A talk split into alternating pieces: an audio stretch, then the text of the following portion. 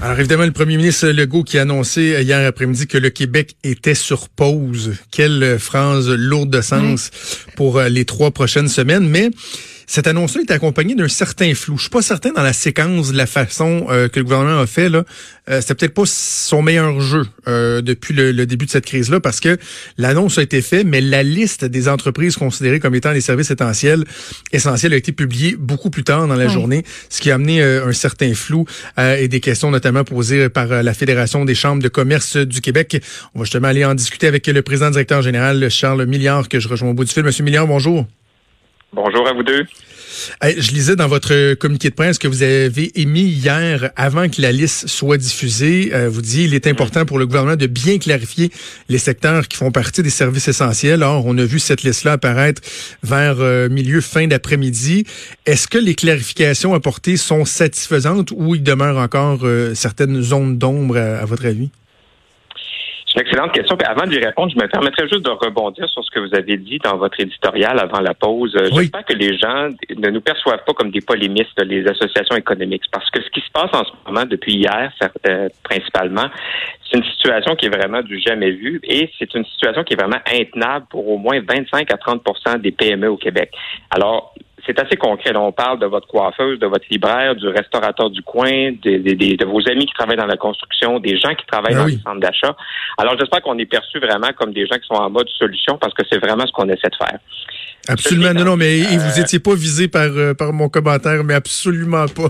je tiens à vous rassurer. Non, non, je sais bien, mais, j'en profite pour le dire aux auditeurs parce que souvent, on peut avoir une perception qu'on est toujours en mode demande, mais là, il y a une, une situation qui est vraiment exceptionnelle et ça demande justement des commentaires, je pense, euh, exceptionnels puis des mesures importantes. Absolument, absolument. Au niveau de la liste des services essentiels, effectivement, on est sorti juste un peu avant. Je vous avoue que le Québec économique a vécu une petite apocalypse euh, l'après-midi d'hier parce qu'effectivement, c'était loin d'être clair qu'est-ce qui était des services essentiels et qu'est-ce qui n'en était pas.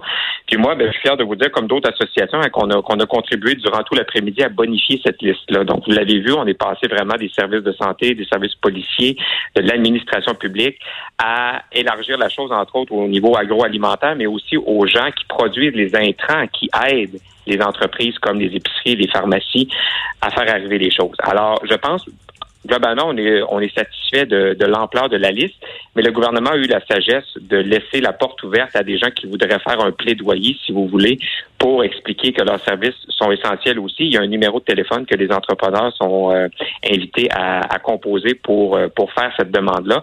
Moi, je pense entre autres, j'en mentionne une comme ça, on a vu que beaucoup de services médicaux, évidemment, qui sont euh, nommés services essentiels. Mhm. Il y a plusieurs cliniques qui sont 100% privées, et là, on n'embarquera pas dans le débat public-privé en cas de pandémie.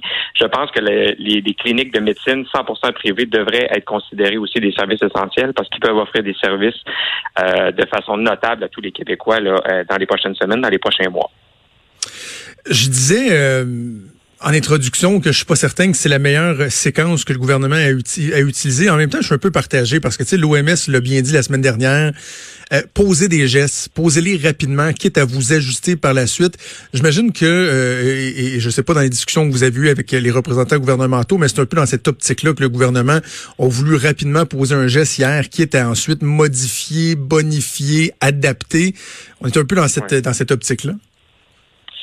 Ben, c'est difficile de, commenter hein, avant, avant de voir le, plein effet, mais je vous dirais que 94% dans le dernier sondage, hein, les Québécois appuient les démarches euh, de M. Legault et de son gouvernement.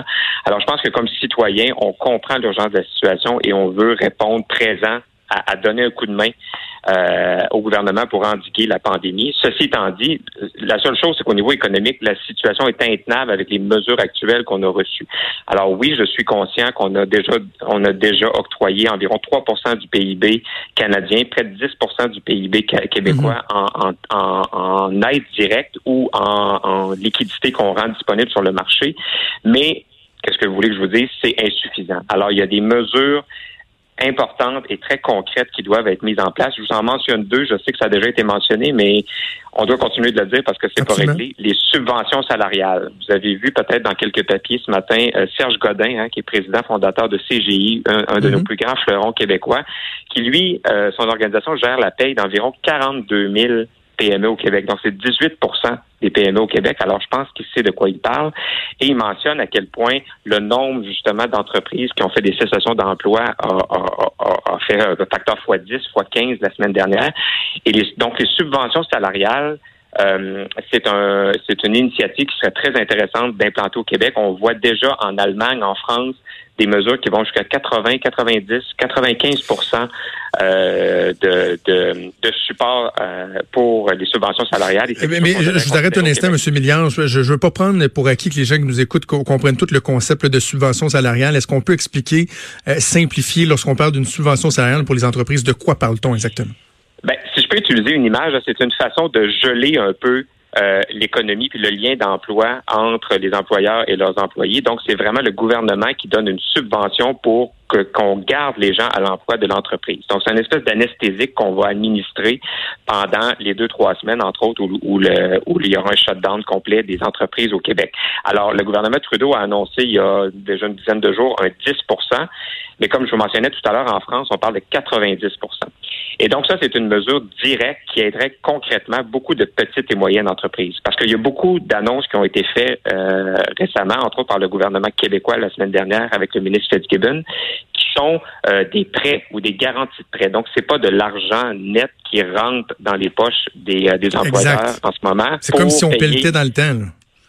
Voilà, exactement. Donc, ça prend des mesures un peu plus directes. Une autre chose, une autre aberration, selon moi, c'est euh, on n'a toujours pas reporté les paiements de la TPS et de la TVQ qui sont dus pour la plupart des entreprises le 31 mars prochain.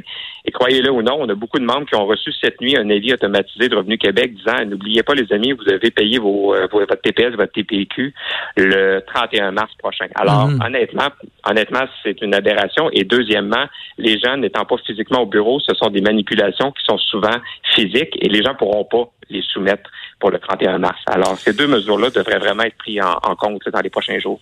Quand on parle des subventions salariales, euh, il y a des gens qui disent ouais mais là c'est une perte euh, sèche pour le gouvernement dire on, va donner de l'argent. Est-ce qu'il y a moyen dans certains cas de le lier à un maintien, euh, comment je pourrais dire, une bonification, une formation accrue? Puis l'exemple que j'ai en tête, lorsque moi j'étais au gouvernement, qui a eu la période économique trouble en 2008, il y avait un programme qui avait été mis en place et, qui était qualifié de meilleure invention depuis le pain tranché par bien des entreprises au Québec, qui s'appelait le programme serré. On est toujours bon pour hmm. trouver des acronymes. Et serré voulait dire soutien aux entreprises à risque de ralentissement économique. Et ce que ça faisait, c'est que des entreprises qui étaient obligées, mettons, de, de mettre à pied des employés pendant le ralentissement, ben, à la place, les subventionnaient pour suivre des formations. On s'entend qu'on parlerait plus de formation en ligne, formation à distance, mais s'assurer que ces employés-là soient là, soient prêts lorsque le, le, la relance était pour arriver, mm. puis en même temps, ben, ils s'amélioraient, ces employés-là. Est-ce que des, des initiatives comme celle-là pourraient être envisageables ou on a un problème qui est trop, qui est trop global en ce moment? Écoutez, c'est de la musique à mes oreilles. Ce que vous dites, euh, c'est un de nos points majeurs de revendication. On pense que dans ce temps de crise-là, plutôt que de mettre en péril le lien d'emploi, les gens devraient en profiter pour faire de la formation. Combien de fois on entend dire qu'on n'a jamais le temps comme employé de faire de la formation. Alors voyons, voilà une occasion exceptionnelle de le faire et je pense, sans, sans, sans rien voler comme scoop, que le ministre du Travail devrait faire des annonces en ce sens-là, en collaboration avec toutes les parties patronales et syndicales. Donc je pense qu'il y a un certain consensus là-dessus qu'on veut euh, que les employeurs, plutôt que de mettre à pied des gens, euh, en profitent pour réinvestir finalement dans leur formation, qu'ils soient meilleurs, de meilleurs employés lors du retour aux affaires, qu'on espère le plus tôt possible, évidemment. Il y a la Fédération canadienne d'entreprises indépendantes, M. Milliard, qui euh, a mis à jour là, son chiffre. La semaine dernière, c'était 25% des euh, entreprises membres qui disaient que pour euh, ne pas pouvoir toffer plus qu'un mois, ils sont rendus au tiers. là, évidemment, on parle des plus petites entreprises. Vous, vous êtes de la Fédération des chambres de commerce du Québec. Avec ce que vous entendez, est-ce qu'on est un peu dans les mêmes proportions? Là, quoi, une entreprise sur trois qui se dit si rien n'est fait concrètement, dans un mois, on ne sera pas capable de, de, de continuer à, à persévérer? Ben, il y a plusieurs membres hein, qui sont membres à la fois chez nous et à la mm FCEI, puis on, se parle fréquemment. Donc moi, je suis tout à fait à l'aise avec ce chiffre-là qui est avancé. Euh, étant donné le nombre de petits commerces qu'on a qu'on ferme à partir de minuit ce soir, c'est certain que ce chiffre-là va augmenter. Donc moi, je serais assez euh, assez partisan que ce chiffre-là est, euh, est, très réaliste. Oui. OK. On s'attend des annonces bientôt? Oui, il va avoir, je pense qu'il va y avoir d'autres annonces économiques euh, cette semaine. On, voit en ce moment un débat à Ottawa euh, au niveau euh, de, l'approbation des, nouvelles mesures fédérales. Maintenant, cette information-là, elle passe, elle passe de la bouche de M. Trudeau aux journalistes, aux gens qui écoutent la télé, mais là, il va falloir qu'elle passe aux organismes comme la Banque de développement du Canada, comme Exportation Développement Canada, pour que mhm. ces gens-là puissent expliquer ensuite aux gens qu'est-ce qui qu'est-ce qu'il en retourne. Puis au niveau des annonces, moi, je, ça fait plaisir de vous dire qu'en primeur chez vous, on va on va lancer aujourd'hui une campagne de promotion euh, pour l'achat local québécois en ligne. Oui. Alors vous allez voir ça dans les dans les prochaines heures. On veut justement répondre euh, présent à la à la directive du premier ministre Legault. Donc on va mettre à travers le Québec en valeur plusieurs entreprises qui font euh, le pari du commerce en ligne et qui souvent sont reléguées dans les moteurs de recherche en dessous d'Amazon, en dessous de Best Buy, en dessous de plein d'entreprises pour lesquelles on voudrait on voudrait prendre un peu de lumière là, pour les prochains mois puis acheter euh, local. Quelle excellente idée. Et à Cube Radio, on va être des alliés euh, assurément là-dedans. On s'est donné nous-mêmes comme mission sur une base quotidienne de, de nommer des entreprises québécoises euh, qui peuvent offrir des services en ligne et autres. Donc, on va suivre ça. Donc, campagne de promotion qui va favoriser l'achat local que vous allez lancer sous peu. On va être là, on va être au rendez-vous. Charles Milliard, représentant directeur général de la Fédération des chambres de commerce du Québec. Merci, bonne chance pour la suite. On se tient au courant. Merci, bonne journée. Merci. Vous écoutez Franchement.